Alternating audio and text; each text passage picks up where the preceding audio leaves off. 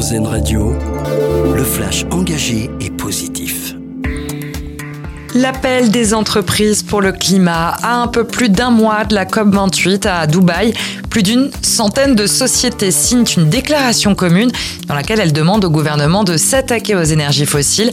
L'idée, c'est de respecter l'objectif ultime de réchauffement de la planète à 1,5 degré maximum.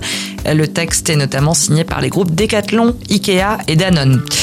Un impôt mondial sur les milliardaires rapporterait 200 milliards d'euros, dont 40 milliards rien qu'en Europe. C'est ce que rapporte l'Observatoire européen de la fiscalité dans un rapport publié hier.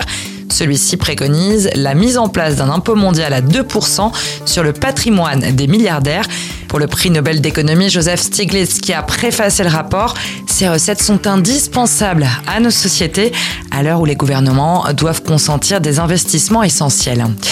Le projet de loi de financement de la sécurité sociale au menu de l'Assemblée nationale aujourd'hui. Les députés se penchent sur ce texte. Il prévoit notamment la possibilité d'acheter ces médicaments à l'unité ou encore la gratuité des préservatifs pour les moins de 26 ans. Le gouvernement prévoit également la création d'un statut temporaire pour le cannabis thérapeutique afin de donner suite à l'expérimentation qui doit s'achever en mars prochain. Ce cadeau de Noël, avant l'heure maintenant en Saône-et-Loire, un donateur anonyme vient d'offrir un tout nouveau matériel aux jeunes pompiers de Chalon-sur-Saône. Un cadeau de 8000 euros.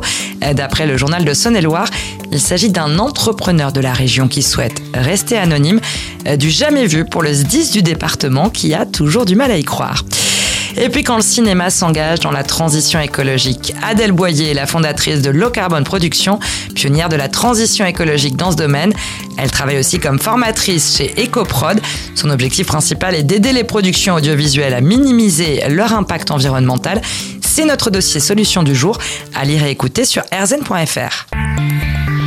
Vous venez d'écouter le flash engagé et positif d'RZN Radio, l'autre point de vue de l'actualité.